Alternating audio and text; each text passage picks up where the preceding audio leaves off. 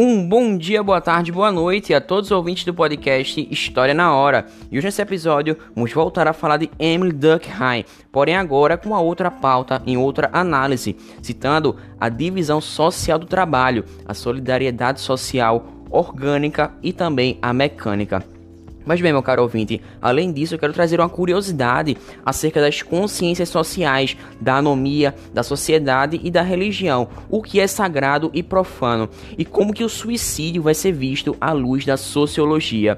Bem, meu caro ouvinte, são sobre esses temas, sobre essas pautas, anúncios que eu quero te trazer em mais uma viagem no tempo, porque é nesta viagem que vamos analisar ainda mais as sociedades do século XIX e também as sociedades posteriores que pegaram essa herança tecnológica social, política e também econômica. Então, desde já, você está convidadíssimo para mais uma viagem que faremos agora mesmo. Então vamos nessa. Aperte seus cintos e vamos para mais uma viagem no tempo. Bem, meu caro ouvinte, é fato que Emily Durkheim, por ser um cientista tão completo, ele trouxe diversas produções. Dentre elas, uma que tem grande destaque é a obra da Divisão do Trabalho Social, que foi a sua tese de doutorado. Inclusive, ela foi publicada em 1893 e a divisão do trabalho vai dizer respeito às atribuições produtivas individuais, mas também coletivas, entre os indivíduos de uma sociedade, sendo assim um fator fundamental que vai diferenciar, distinguir os tipos de sociedade, sejam tradicionais ou até mesmo modernas. E é nesse contexto que, para explicar todo esse processo, o teórico vai procurar entender, compreender elucidar os fatores que viabilizam a coesão social, ou seja, a unidade e estabilidade das relações no decorrer do tempo em uma sociedade específica. Por exemplo, o que poderia, o que seria basilar para a essência de uma sociedade? Bem, a resposta, à luz desse autor francês, Emile Durkheim, está nos consensos entre aqueles que formam tal sociedade. E esses mesmos consensos dariam-se mediante a solidariedade social. Bem, solidariedades sociais podem ser divididas em duas: a mecânica, também chamada de solidariedade por similitudes, e a orgânica. Bem, podemos observar que em pequenas cidades e em áreas predominantemente rurais, locais em que a divisão do trabalho é bem mais simples, podemos encontrar solidariedade mecânica, ou seja, suas formas de organização e suas atividades econômicas são muito mais simples, como por exemplo agricultura, comércio local. Bem, seus membros em geral, na grande maioria e porcentagem, compartilham valores e crenças muito próximos, e muitas normas e expectativas de conduta são baseadas, pautadas em tradições e visões de mundo locais, como por exemplo as questões morais, que tendem a ser encaradas como sendo algo universal portanto, que vai fundamentar, o que vai elucidar essa coesão social no tipo de sociedade descrita é a divisão social do trabalho muito mais simples e o compartilhamento desses valores em comum. Bem, é muito comum, meu caro ouvinte, é recorrente Emile Durkheim fazer o uso de metáforas e comparações biológicas, como por exemplo quando ele se refere à divisão social do trabalho, associando-as a variadas funções dos organismos, como por exemplo a saúde desse corpo, e dessa forma a divisão contribuía para a harmonia de todo aquele organismo corporal. Vale ressaltar também que nessa mesma análise, em grandes cidades podemos observar uma solidariedade orgânica. Lembre-se de organismo. Podemos observar assim uma maior variedade e complexidade da vida econômica, como por exemplo, grande especialização de setores e profissões, sejam indústria, comércio, serviços e também tecnologias. E todo esse processo vai levar a maior dependência em relação às diferentes áreas, produtos e serviços. Bem, Consequentemente, vai haver maior diversidade de valores entre os seus membros, ou seja, podemos perceber um maior individualismo, uma diferença clara para a solidariedade mecânica, e dessa forma, por haver menor consentimento sobre os valores, expectativas e conteúdos normativos, em geral, eles vêm por meio de leis oficiais, ou seja, para que todos estejam coesos e obedecendo aqueles princípios. Dessa forma, a coesão social aqui vai estar assegurada nas normas das legislações, ou seja, no arcabouço legislatório, o direito e ainda mais na interdependência própria desse trabalho especializado. Bem, meu caro ouvinte, eu quero que você fique ligado num ponto importantíssimo na nossa análise e observação. Bem, quando eu cito complexidade e simplicidade de uma divisão social do trabalho, eu estou me referindo ao quanto elas estão ligadas ao grau de especialização do trabalho em determinada economia. Exemplo. Você precisa de um exemplo para que isso fique bem mais claro na sua mente. Numa sociedade moderna, é necessário muitos especialistas em diferentes áreas e também para produzir os componentes, produtos e mercadorias em todas essas relações.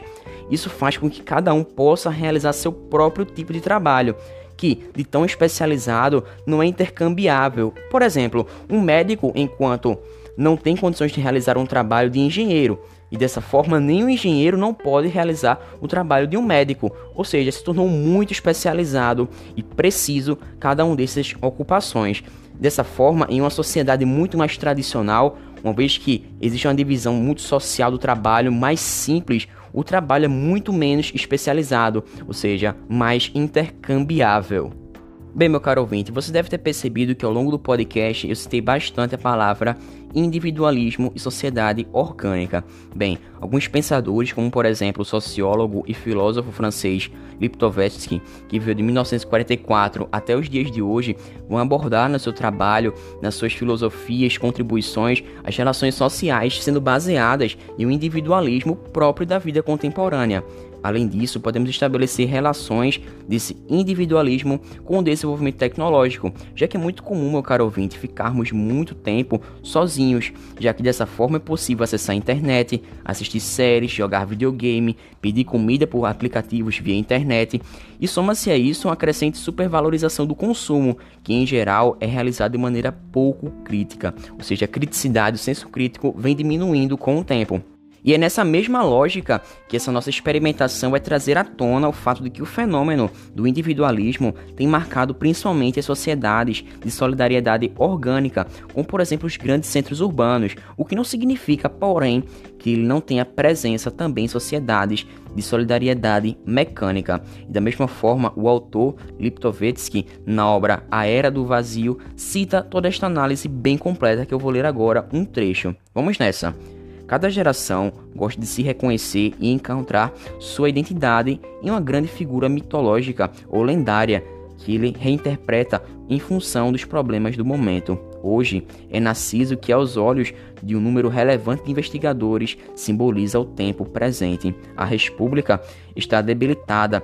As questões grandes filosóficas, econômicas, políticas ou militares provocam mais ou menos a mesma curiosidade desembaraçada que em qualquer fer diverse.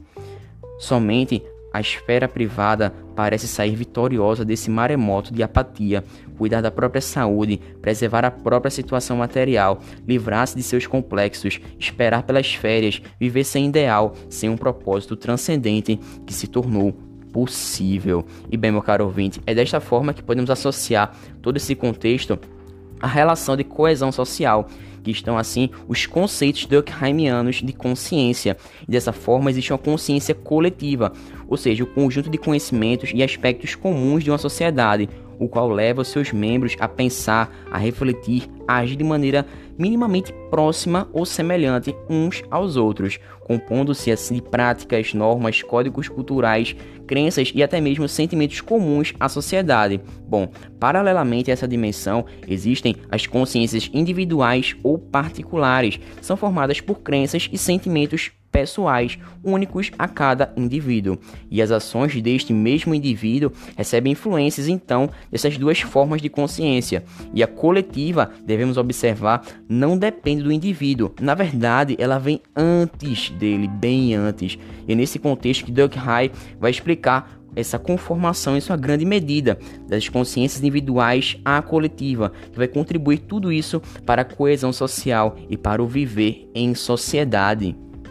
Bem, meu caro ouvinte, não somente nisto, em seus estudos, Durkheim vai introduzir o conceito de anomia, que ele é tratado nas obras da divisão do trabalho social, o suicídio e a educação moral. Bem, meu caro ouvinte, esta palavra vem do grego, que significa ausência de normas, e o termo na sociologia, no estudo social, indica uma situação marcada pelo enfraquecimento dos laços sociais e pela perda por parte da sociedade de sua capacidade de regulamentar os comportamentos e ações de seus membros. Ou seja, nessa sociedade deste tipo, há uma ruptura na solidariedade. Como vimos, essa solidariedade é dividida em dois tipos, orgânica e mecânica. E nesse processo de divisão social do trabalho, no modelo das sociedades mais complexas, como é o caso das sociedades pós-revolução industrial, que foram tão analisadas por Durkheim, que vai levar, como podemos perceber, a diferenciações entre seus integrantes e dando assim lugar à solidariedade orgânica. Ou seja, percebemos, notamos nitidamente uma ruptura com a solidariedade mecânica das sociedades mais simples. Bem, nessas sociedades industriais, por vezes, há regras sem unidade. Nem todas as relações sociais são regulamentadas e os vínculos entre as pessoas tendem a ser mais frágeis, mais fragilizados. Isso tudo vai contribuir, ajudar para que os riscos de estados anômicos estejam presentes. Por isso, podemos dizer que a anomia é uma característica muito comum das sociedades industriais modernas, como na palavra do próprio autor, ele diz assim: se a divisão do trabalho produz a solidariedade, não é apenas porque ela faz de cada indivíduo um trocador, entre aspas. Como dizem os economistas, é que ela cria entre os homens todo um sistema de direitos e deveres que, que os ligam uns aos outros de maneira duradoura.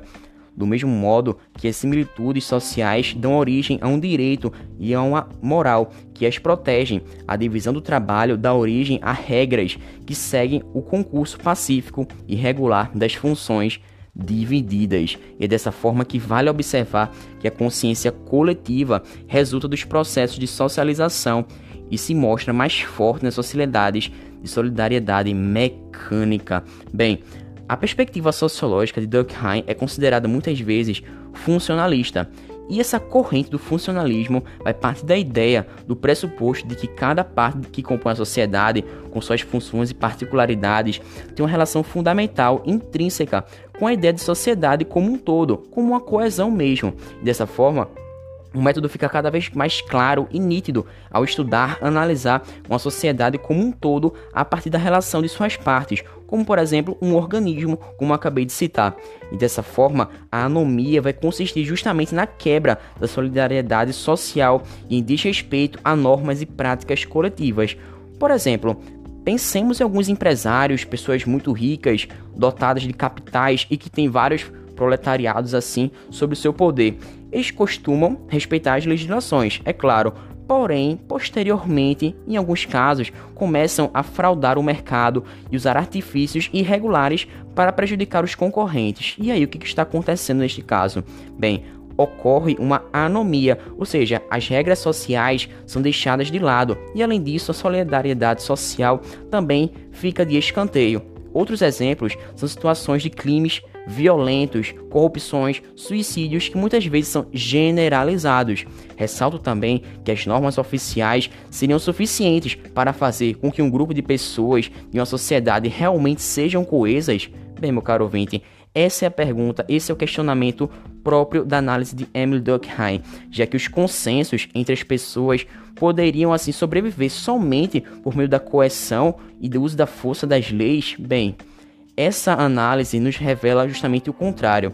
Para essas duas indagações, a resposta é não, não mesmo, já que é imprescindível a união, a coesão, sobretudo nos laços de solidariedade, para que haja realmente a aplicabilidade das normas oficiais, já que elas não são suficientes para fazer com que um conjunto de indivíduos somente estejam unidos. É necessário ter a consciência da obediência a todas elas. Bem, meu caro ouvinte, há pouco tempo eu mencionei a obra O Suicídio, e é neste trabalho que o tema suicídio vai ser tratado do ponto de vista sociológico. Mas bem, o questionamento muito comum é de que maneira o suicídio interessa ao sociólogo. Bem, Emily Durkheim, no entanto, vai dizer que, em vez de olhar para o suicídio apenas como um acontecimento particular, ele vai considerar o conjunto de suicídios ocorridos em uma certa sociedade em um determinado período, constando assim que não se trata simplesmente da soma de fatos independentes. Dessa forma, há um fato de natureza social. Nesse sentido, o autor vai fazer pesquisas, apresentar dados e informações para uma mesma sociedade, observando em determinado período de tempo a taxa de suicídios, e esses dados levantados serão cruzados, interligados, interrelacionados com variáveis, por exemplo, idade, sexo, estado civil, país de residência e até mesmo pertencimento religioso. E introduzindo esse trabalho, Emily Durkheim vai indicar que se deve primeiramente definir os fatos que pretendemos estudar sobre o nome dos suicídios, ou seja, Existe na linguagem usual, comum, corriqueira do senso comum mesmo, falhas quanto às classificações destes suicídios, apontando assim o sociólogo. E dessa forma, o teórico francês vai trazer uma conceituação importantíssima. E ele fala assim: Chama-se suicídio todo caso de morte que resulta direta ou indiretamente de um ato, positivo ou negativo, realizado pela própria vítima e que ela sabia que produziria este resultado. A tentativa é o ato assim definido, mas interrompido antes que dele resulte a morte. Isso nas palavras do próprio autor Emily Durkheim na sua obra O Suicídio. Bem, e desta forma ele vai classificar este acontecimento em vários tipos, dentre eles o suicídio egoísta, que é caracterizado por um individualismo exacerbado, muito comum nas sociedades modernas e que geralmente é feito por indivíduos que não se encontram bem integrados à sociedade em que vivem, sendo assim muitas vezes experimentado pelo isolamento social. Veja aí na pandemia como tudo está interligado, interrelacionado. O segundo tipo de suicídio é o altruísta, sendo marcado ou caracterizado pela ideia de obrigação ou de força coercitiva coletiva, seja assim de um grupo social ou na sociedade como um todo. É nesse caso que o indivíduo vai se sentir estreitamente ligado aos valores do grupo, não valorizando inclusive a própria vida, suas próprias vivências, e se suicida de modo de honra, dever. Por exemplo, muito comum isso acontecer em grupos extremistas que se matam ao praticar atos terroristas em nome do sentimento de adesão àquele grupo. Bem, o terceiro tipo de suicídio é o anômico, que é próprio de situação de falta de limites ou de regras sociais, muito comum nas sociedades modernas pós-revolução industrial, em que as perturbações de ordem coletiva vão desorientar os indivíduos, gerando assim desequilíbrios entre seus desejos e suas possibilidades. Ou seja, nem sempre querer é poder, e muitas vezes as pessoas não entendem isto. E duas situações são muito típicas: os períodos de depressão econômica e períodos de grande prosperidade. O que está em comum nos dois casos é o fato do indivíduo ter, inicialmente, desejos ilimitados, ou seja, o poder de ter tudo, entre aspas, e somente a sociedade pode colocar limites aos desejos do indivíduo, permitindo assim um equilíbrio entre necessidades e os meios, as vias disponíveis para fazer aquela satisfação. Bem, no primeiro caso, essa brusca mudança das condições econômicas, os indivíduos vão ter, consequentemente, uma perda das referências anteriores e a sociedade não vai conseguir imediatamente impor novas regras. Já no segundo caso, o indivíduo que enriqueceu muito rapidamente um pequeno lapso de tempo, vai entrar num estado de ambição insaciável. Dessa forma, ele não vai conseguir mais distinguir aquilo que ele quer obter daquilo que realmente ele precisa obter. Bem, e é dessa forma que podemos correlacionar ao suicídio fatalista, que ele é decorrente do excesso de regulamentação da sociedade ou até mesmo pelo excesso da regulação moral e dessa forma da anulação dos desejos e das expectativas individuais através de uma ordem disciplinar opressora. Dessa forma, ele aparece como sendo a única via escapatória possível em um contexto imposto e inepelável. E dessa forma, podemos citar o contexto colonial brasileiro, em que o escravo não vai ter possibilidade de ascensão social, muito menos de libertação. E dessa forma, podemos estar ligando história, sociologia, diversas áreas do conhecimento humano. Bem, meu caro ouvinte, e para finalizar o nosso podcast, eu quero citar um pouco mais a relação de religião, o sagrado e o profano, já que o Emily Durkheim vai trazer a religião em as formas elementares da vida religiosa, uma produção de 1912. Ele vai considerar duas dimensões das vivências humanas, uma delas o sagrado, aquilo que é uma característica sobretudo espiritual, extrafísica e sobrenatural, sendo aquilo que é dotado de uma característica que está além da capacidade de captação dos nossos sentidos, sendo assim espaços reservados a cerimônias religiosas, músicas sagradas, livros sagrados e também pessoas incumbidas de ofícios religiosos. Mas é claro, a parte física e material também está presente nessas representações sagradas, como por exemplo através de estátuas, vestimentas e objetos cerimoniais. Bem, a outra lógica, paralelamente a isto, está o profano, ou seja, tudo que se entende como não sagrado, ou seja, sem sentido ou valor transcendental, sendo assim algo natural, captável simplesmente por nossos sentidos pela observação empírica. Por exemplo, fazer a leitura de um livro, tocar instrumentos musicais, banhar-se e cantar são ações que em contextos comuns podem ser classificadas como profanas, mas todas elas ficam dotadas de um sentido mais sagrado, espiritual extrafísico quando em contextos religiosos. Por exemplo, um livro religioso é considerado muito sagrado, porque não apenas um livro, mas por ele conter algo a mais, algo transcendental, e não conseguimos ver com os sentidos. Entendeu, meu caro ouvinte? No entanto, as coisas tidas como profanas são somente aquilo que os nossos sentidos podem capturar, podem observar. E dessa forma, uma mesa é só uma mesa, um prédio comercial é somente um prédio, uma apresentação musical é somente uma apresentação musical. E é a partir dessa lógica de diferenciação das crenças, rituais e experiências que está a religião que, segundo Emily Durkheim, é uma instituição social que vai estabelecer diferenças, distinções entre as dimensões do sagrado e do profano, jamais podendo ser separada do contexto social, já que ela contribui para uma coesão na sociedade, trazendo sentimentos de unidade e de pertencimento a essa consciência coletiva. Mas bem, antes de terminar nosso podcast, eu gostaria de trazer alguns trechos de obras importantíssimas que contribuem para elucidar ainda mais os conceitos de Emily Durkheim.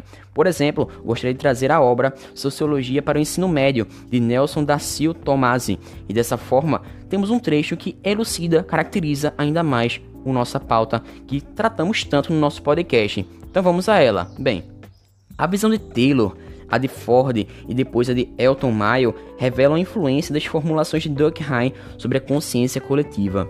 Durkheim afirmou que há uma consciência coletiva que define as ações individuais, submetendo todas à norma, à regra, à disciplina, à moral e à ordem estabelecida. As empresas devem dar continuidade a isso, definindo claramente o lugar e as atividades de cada um membro, para que não haja dúvida sobre o que cada um deles deve fazer. Se houver conflito, diz ele, deve ser minimizado através de uma coesão social, baseada na ideia de consenso, orientada pela existência de uma consciência coletiva que paira acima dos indivíduos em uma sociedade. Bem, e é sobre esse tema, meu caro ouvinte, que eu vou ficando por aqui. Depois de tanto prazer colocado nesse podcast e tanto gosto em fazê-lo, eu vou ficando por aqui e desde já te agradeço pela sua participação, porque foi um prazer inenarrável fazer essa viagem no tempo, saindo do século 21 e chegar ao século 19 com tantos fenômenos, com tantas transformações sociais, coletivas e na análise de Emily Durkheim.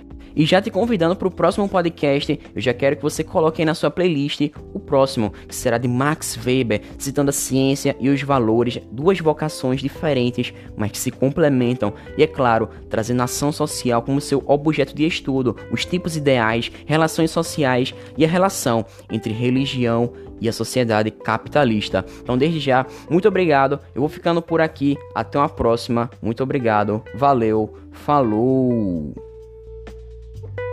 Woo!